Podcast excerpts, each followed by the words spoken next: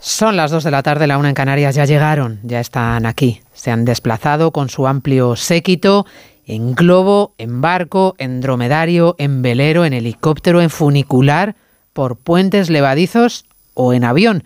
El suyo no era de los 400 cancelados de Iberia, es servicio mínimo de la huelga del personal de tierra.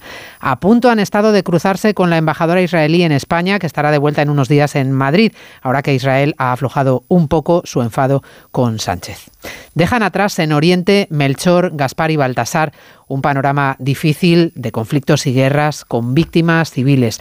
Allí donde se encontraron siguiendo el resplandor de una estrella asombrosamente brillante, hoy hay un rastro de muerte firmado por el ISIS en Irán y mucha destrucción.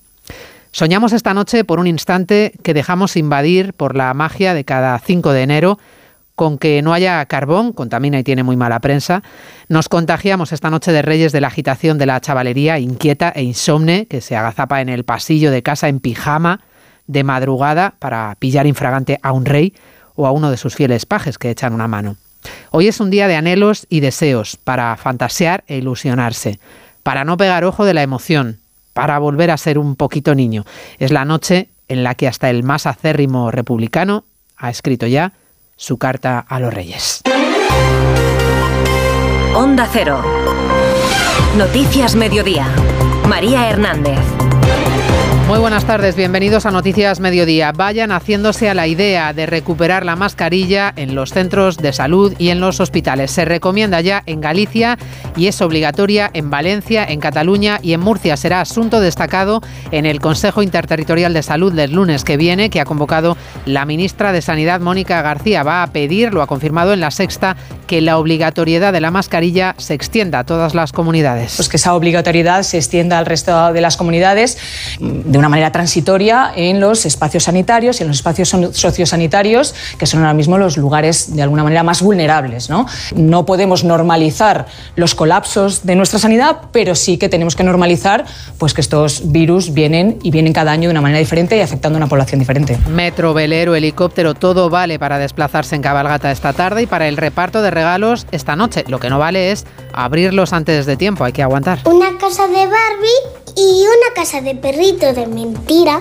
porque no me van a traer un perrito de verdad. Una, una, una casita con unas muñecas chiquiticas y una grande con bicicleta y un carro. C'est quoi que tu vas donner les reyes que t'as amené Je veux des Lego Ninjago trop bien de toute la planète Terre du monde. S'il te plaît. Hasta en francés y desde París les llegan los encargos a los reyes. Les toca estar en forma para no perder pie esta noche y no dejarse ninguna casa en el camino. A sus majestades no les afecta la huelga de cuatro días del personal de tierra de Iberia, aunque sí a muchos usuarios. En su mayoría han sido recolocados en otros vuelos, es verdad, aunque algunos llegarán a destino sin su maleta o han perdido su conexión. Primero que cogimos un vuelo de Buenos Aires a Nueva York.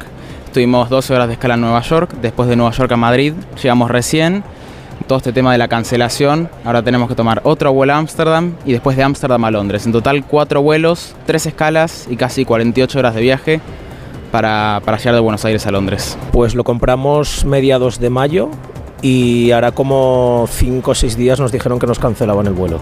Entonces nos tocó comprar un AVE, no nos devuelven nada y gastos de AVE, taxi, etcétera. Y además se avecina el primer gran revés para el gobierno de Sánchez en el Parlamento. Lo ha intentado el PSOE negociando con Junts estas últimas horas, pero parece que no ha tenido éxito esa negociación. Los de Puigdemont en el Congreso anuncian que votarán que no y tumbarán los primeros decretos del gobierno que tienen que convalidarse en el Parlamento. Dicen que peligra la amnistía y tumbarán el texto del que dependen los fondos europeos. Repasamos el resto de noticias del día con Laura Lorenzo y Cristina Rovirosa.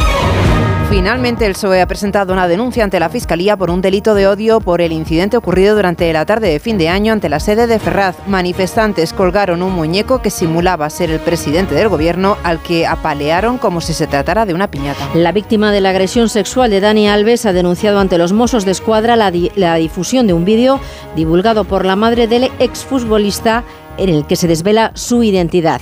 También la Fiscalía Provincial estudia la publicación de estas imágenes. Finaliza la RABE que se estaba celebrando desde el sábado pasado en un circuito de velocidad en la localidad murciana de Fuente Álamo. La delegación del Gobierno ha confirmado que las personas que quedaban, menos de medio millar, se están marchando de forma ordenada. El máximo responsable de las relaciones exteriores de la Unión Europea, Josep Burrell, visita este viernes el Líbano en un intento de abordar la tensa situación que se vive en Oriente Próximo. El líder supremo iraní, Ali Khamenei, ha advertido de que será su país quien decida el momento y el lugar de la reacción al último atentado terrorista. Cada español gastará una media de 18 euros en comprar décimos para el sorteo de la Lotería del Niño de mañana. Son 1,26 euros más que el año anterior. El sorteo de este año repartirá 770 millones de euros en premios, 70 millones más que en 2023. La tasa de inflación anual en la eurozona sube 5 décimas en el pasado mes de diciembre y roza el 3%. Es la estimación preliminar que ha publicado hoy la Oficina Estadística Comunitaria, Eurostat. En nuestro país la inflación anual se mantuvo en el mes de diciembre estable en el 3,3%. Y en cuanto al tiempo, el primer fin de semana del año arranca con lluvias e inestabilidad en el norte y con nieve en cotas de apenas 1.200 metros, aunque el gran protagonista será sin duda el frío, con mínimas de 11 bajo cero en los Pirineos. Por algo los Reyes Magos se protegen con una capa de armiño. La tarde de cabalgata se presenta entre fría y gélida, especialmente en el norte, centro y este peninsular. En cuanto caiga el sol, las máximas ya de por sí cortitas, 6 grados en Lugo o Ávila o 7 en León o Salamanca, se van a ir desplomando hasta marcar valores bajo cero en Castilla y León y Aragón. El cielo permanecerá cubierto y se esperan precipitaciones en Galicia, vertiente cantábrica, La Rioja, Canarias, Sistema Ibérico, Navarra y Pirineos. Ojo que en el norte la cota de nieve se mueve en torno a los mil metros. En Cataluña y Baleares se esperan tormentas. En el resto sol, velado por la bruma. Y así seguiremos con tiempo inestable en el norte y en el centro hasta el domingo. Ahora 3x2 en juguetes marca el corte inglés. Para que los Reyes Magos ahorren en sus compras de últimos días. Hasta el 5 de enero en los juguetes marca el corte inglés. 3 al precio de 2. Y además grandes ofertas en las mejores marcas de juguetes. Ya vienen los Reyes Magos. Y pensando en ellos tenemos un 3x2 en juguetes marca el corte inglés. Aprovechalo en Hipercor y en el corte inglés. Por mucho que quieras, no puedes sustituir los calcetines con renos bordados que te ha regalado tu suegra por Navidad. Sí, los mismos que los del año pasado. Pero con línea directa, lo que sí puedes sustituir es tu vehículo. Y no solo por robo o siniestro, sino también en caso de avería. Cámbiate ahora y te bajamos el precio de tu seguro de coche, sí o sí. Ven directo a lineadirecta.com o llama al 917-700-700. El valor de ser directo. Consulta condiciones. Tienes 30 segundos para imaginar. Para imaginarte el futuro. O como te gustaría que fuese para imaginarte el mundo, el tuyo, o el que heredarán las generaciones que llegan. Un mañana en el que podamos hacer que las cosas sucedan. Imagínate lo que quieras, lo que te emociona, lo que podremos lograr. Si en los últimos 100 años la tecnología nos ha permitido conectar como nunca la vida de las personas, imaginémonos todo lo que seremos capaces de hacer en los próximos 100. Telefónica, imaginémonos. Noticias Mediodía. Onda Cero.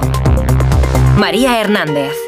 El lunes que viene, el próximo día 8 de enero, el Ministerio de Sanidad se va a reunir con las comunidades autónomas. Ha convocado la ministra Mónica García, Consejo Interterritorial Urgente de Salud ante el repunte de casos de virus respiratorios que está tensionando mucho las urgencias del sistema sanitario, de los centros de salud, especialmente también de los hospitales.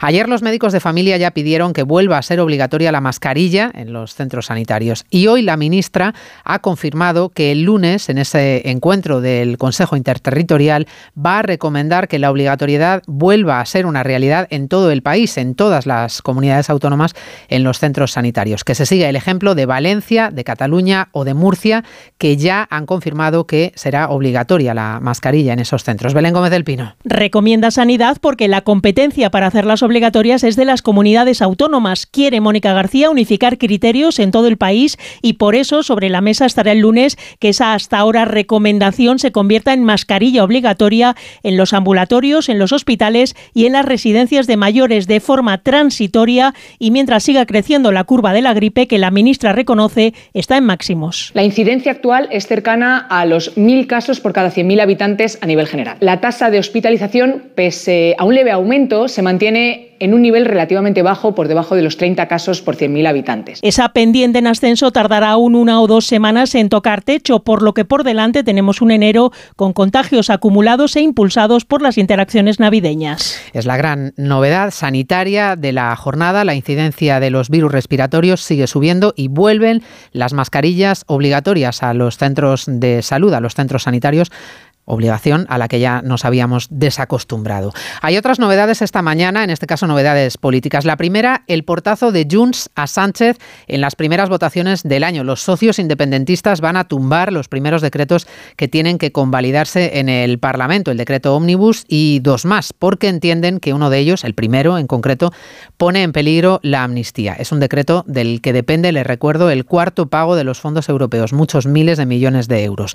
Durante estos últimos días, los socios de Junts han venido amagando con ese no y poniendo muchas pegas. Ayer hubo un encuentro en Barcelona del número 3 del PSOE, Santos Cerdá, el secretario de organización, con el secretario general de Junts, Jordi Turul, para ver si se calmaba la cosa, pero parece que no se ha calmado porque Junts a esta hora del día confirma que mantiene el no, que tumbará el decreto, el primer portazo a Sánchez. Barcelona, Ricard Jiménez. Sí, esto es lo que Turull le transmitió al diputado socialista en una reunión que mantuvieron ayer en Barcelona.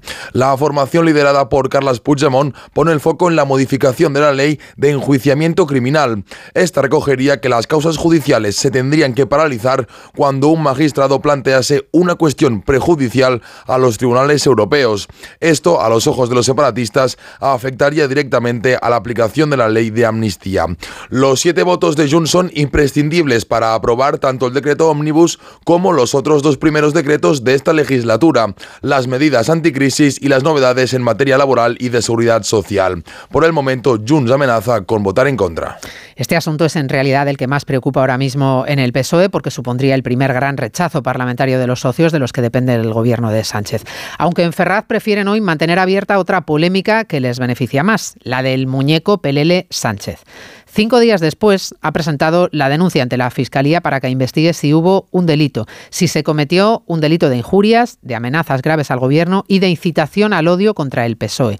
En los argumentos que se esgrimen en el texto se alega que el partido fue perseguido durante la dictadura franquista y que los actos pueden incluso incitar a cometer un magnicidio. Nos lo va a contar Ignacio Jarillo.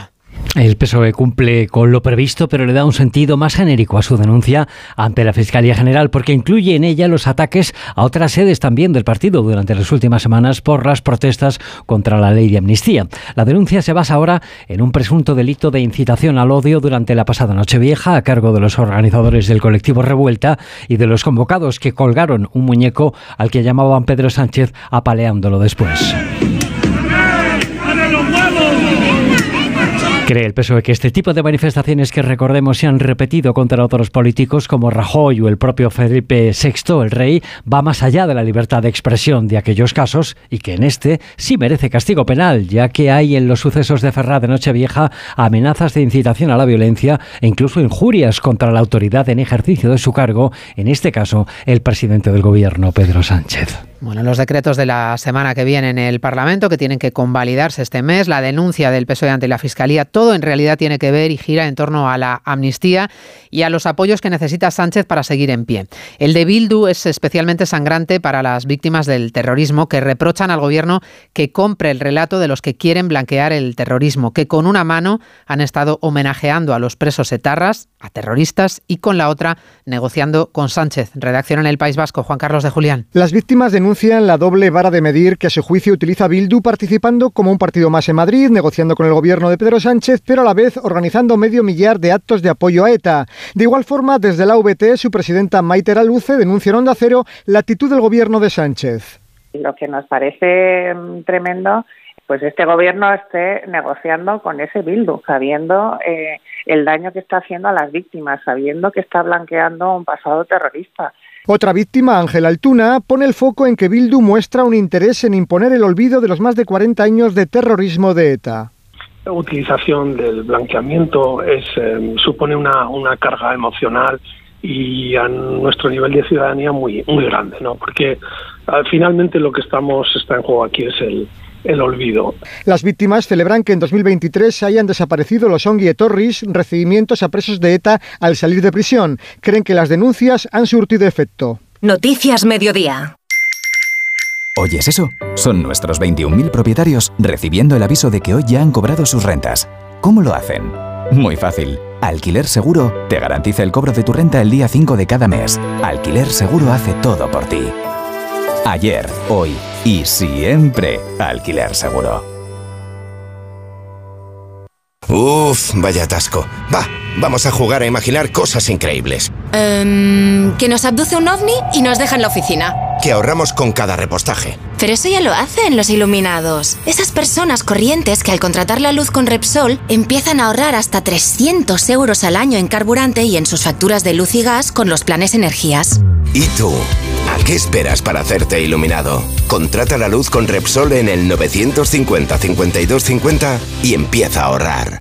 Solo esta Navidad, suscríbete a A3 Player por 0,99 euros al mes durante tres meses. A3 Player. ¿Estás preparado? Oferta válida por tiempo y número de altas limitados. Consulta bases en la web de A3 Player. Noticias Mediodía. Onda Cero. Es un fin de semana este que viene de mucho movimiento en los aeropuertos. Se acaba la Navidad y muchos regresan a casa después de las fiestas. AENA calcula, de hecho, que los aeropuertos van a gestionar 15.224 vuelos este fin de semana, entre hoy y el domingo.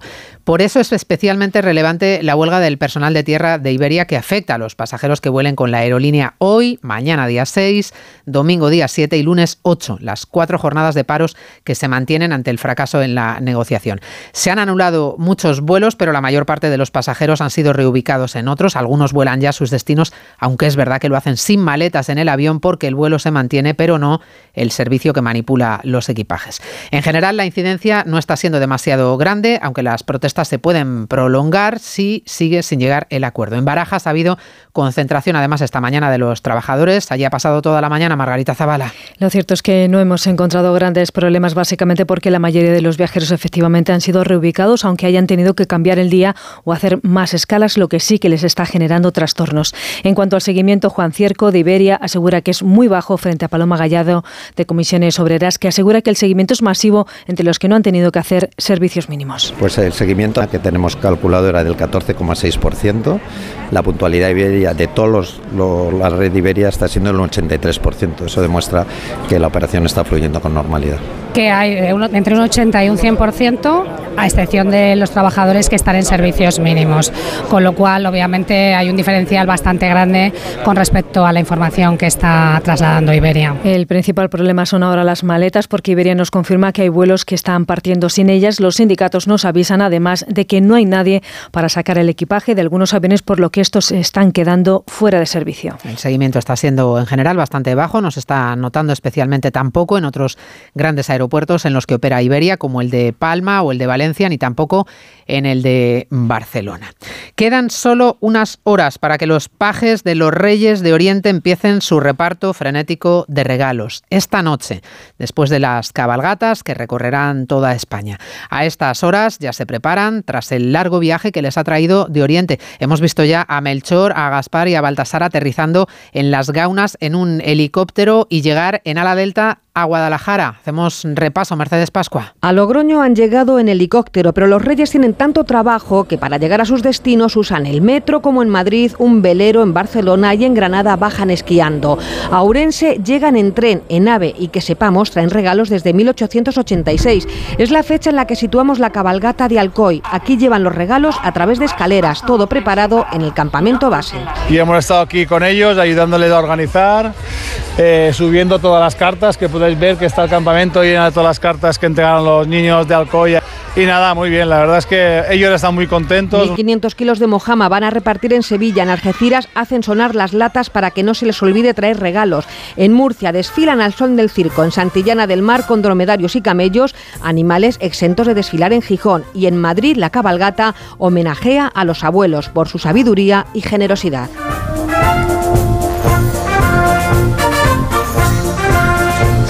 Hay un deseo que los menos niños han incluido sobre todos los demás en su carta a los reyes de este año, el deseo de poder tener un mejor sueldo para poder pagar una vivienda y emanciparse. Los jóvenes que tienen peores sueldos que sus padres, sus salarios son un 35% inferiores a la media y que tienen peores contratos, 12 puntos por encima del conjunto de la población y que doblan el promedio de temporalidad. Un estudio del BBVA confirma la precariedad laboral de la población que tiene entre 16 y 29 años. Ignacio Rodríguez Burgos. La precariedad laboral atrapa a los jóvenes españoles. Ganan un 35% menos y tardan más años que sus padres en alcanzar el salario medio. Uno de cada cuatro jóvenes tienen un contrato a tiempo parcial y su tasa de temporalidad duplica el promedio, según un estudio de la Fundación BBVA y el Instituto Valenciano de Investigaciones Económicas. La emancipación de los jóvenes se retrasa, como indica Francisco Pérez, director del IBIE. Lo que antes conseguían los jóvenes en torno a los 27 años, ahora sucede ya a los 34 prolongando esa etapa de despegue en la inserción laboral durante más años. Más de la mitad de los jóvenes españoles viven en hogares con dificultades para llegar a final de mes y la educación sigue siendo un valor. Casi el 40% de los jóvenes que proceden de un estrato socioeconómico alto, pero con solo estudios obligatorios, termina descendiendo a un estrato más bajo. Son las 2 y 20 y la 1 y 20 en Canarias. Bajo un gran secretismo y casi sin darse detalles, el secretario de Estado norteamericano prosigue hoy su viaje por Oriente Próximo. Ha mantenido su agenda pese al incremento de la tensión en la región por la muerte en Líbano del número 2 de Hamas tras un ataque israelí con drones y por el brutal atentado en Irán de cuya autoría se ha hecho responsable ya Estado Islámico.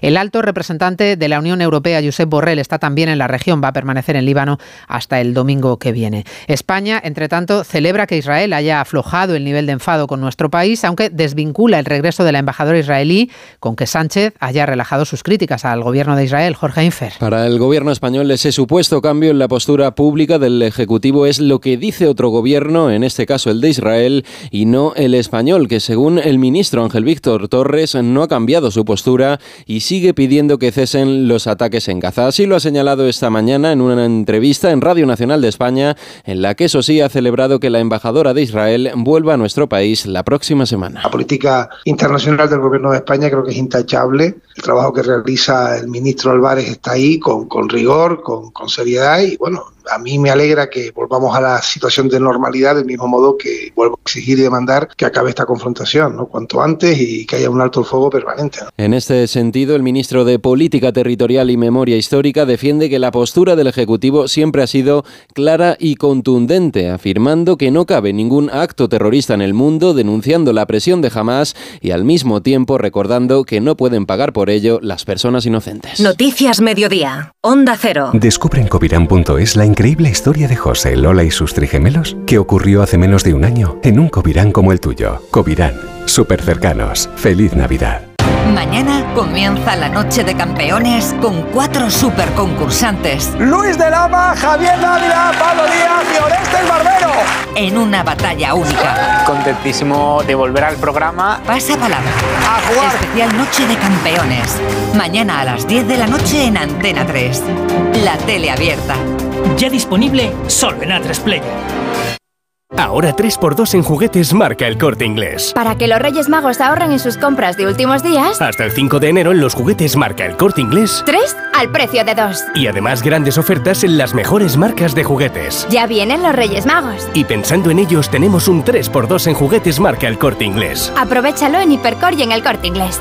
Y el deporte, Rafa Nadal busca la clasificación para las semifinales del torneo de Brisbane. Oscar Conde, buenas tardes. Buenas tardes, María. Duro partido el que está teniendo que afrontar el tenista balear ante el número 55 del mundo, Jordan Thompson, el más complicado desde su reciente regreso a las pistas. Se llevó un sufrido primer set Nadal, 7-5, pero el australiano ha salvado una bola de partido en el segundo para apuntárselo finalmente en el tiebreak. En juego ahora mismo la tercera y definitiva manga. De momento, uno iguales saca el australiano para ponerse en ventaja en ese tercer set. Espera mañana en semifinales el búlgaro Dimitrov, al vencedor de este duelo.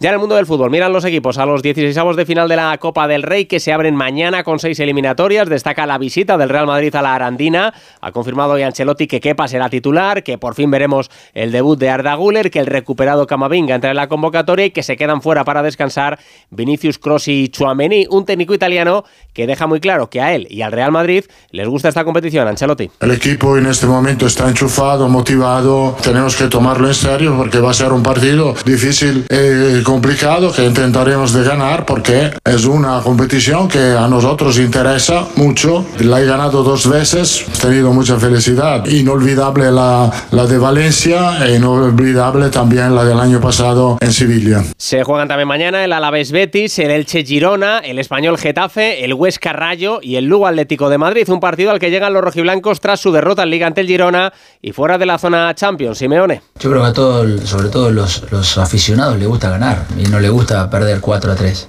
le gusta ganar, con lo que sea. Para mí hicimos el mejor segundo tiempo o los mejores 45 minutos de la liga. Seguiremos insistiendo para mejorar esos puntos débiles y seguir potenciando todo lo que se ve ofensivamente, porque el equipo ofensivamente es lindo verlo. Ocupa ese cuarto puesto de Liga de Campeones el Athletic de Bilbao tras ganar ayer 0-2 al Sevilla. Se cerró esa primera jornada de Liga del año también con los Asuna 1, Almería 0 y con la victoria del Barça in extremis en campo de Las Palmas 1-2 gracias a un penalti transformado por Gundogan en el descuento. Un partido en el que acabó lesionado Cancelo, baja para la Supercopa de España con una distensión en el ligamento interno de la rodilla izquierda y en el que debutó el brasileño Vitor Roque que hoy ha sido presentado. Un sueño eh, hecho realidad. Eh, muy contento también, entonces creo que es un sueño hecho realidad que tenía desde niño. Solo rogar, eh, marcar también, creo que eso y hacer el gol. Todos muy bien, lo, lo mejor, mejor posible. Pendientes en el Betis del estado de salud de su expresidente Manuel Ruiz de Lopera, ingresado en la UCI por una diverticulitis que ya le obligó a pasar por quirófano hace unos años. En baloncesto tenemos hoy tres partidos en la Euroliga, se ven las caras en el Palau, Barcelona y Basconia, recibe el Real Madrid al EFES Turco y el Valencia se mide al Panathinaikos. Además ha arrancado el Rally Dakar con la etapa prólogo, victoria española en motos, el valenciano Tosa Sareina. En coches se ha impuesto el sueco Ekstrom con los favoritos lejos de la cabeza, el mejor español Nani Roma, decimoquinto, puesto 30, acabado Carlos Sainz. Y en balonmano la selección española masculina ganó ayer 31 a 25 a Polonia en el torneo internacional que se disputa en Granollers para preparar el europeo. Se miden hoy los de Jordi Rivera a Eslovaquia. 2024, un año señalado en la historia de bodegas Ramón Bilbao porque es el año de su centenario. Desde su fundación en La Rioja en 1924, se ha caracterizado por su espíritu innovador y el respeto por la tradición, valores que la han llevado a ser la marca de vino más vendida en la hostelería española y una de las 50 marcas más admiradas del mundo por cinco años consecutivos. Por eso, el 8 de enero, los programas Más de Uno y Julia en la Onda se unen a esta señalada celebración. El próximo lunes, centenario de bodegas Ramón Bilbao en Onda Cero. Te mereces esta radio. Onda Cero, tu radio. Voy a escribirle a los Reyes Magos, porque este año me he portado muy bien. Y esta Navidad me lo pido todo. Tengo cinco años, me voy a pedir una guitarra de rock and roll. Tengo ocho años. Me voy a pedir para Reyes un Lego que se transforma en rana y luego pasa de ser una rana a un loro. Y felices Reyes. Tengo 12 años y me he pedido un reloj y un libro. Y yo creo que me lo van a traer todo porque me he portado fenomenal. Me voy a pedir un cerdito, una casa de Bluey a Elsa eh, no sé qué más. Tengo siete años y a los reyes les he pedido un caldero mágico de adentro que sale una mascota, una Barbie y ropa de chilita. Muchos besos.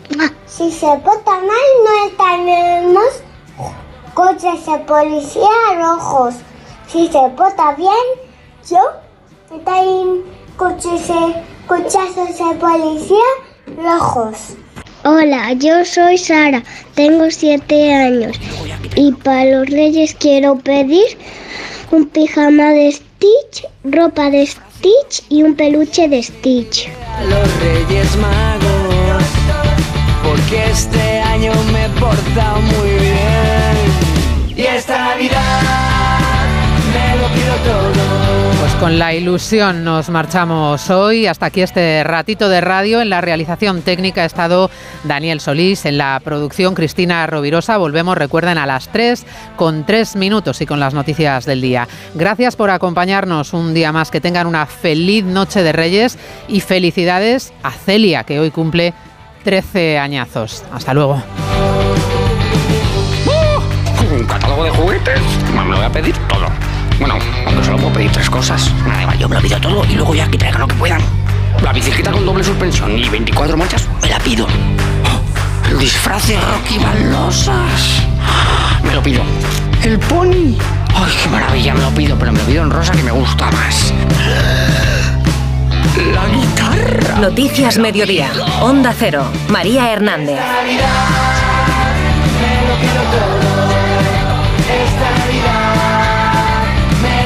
Todo, me porto genial y he probado.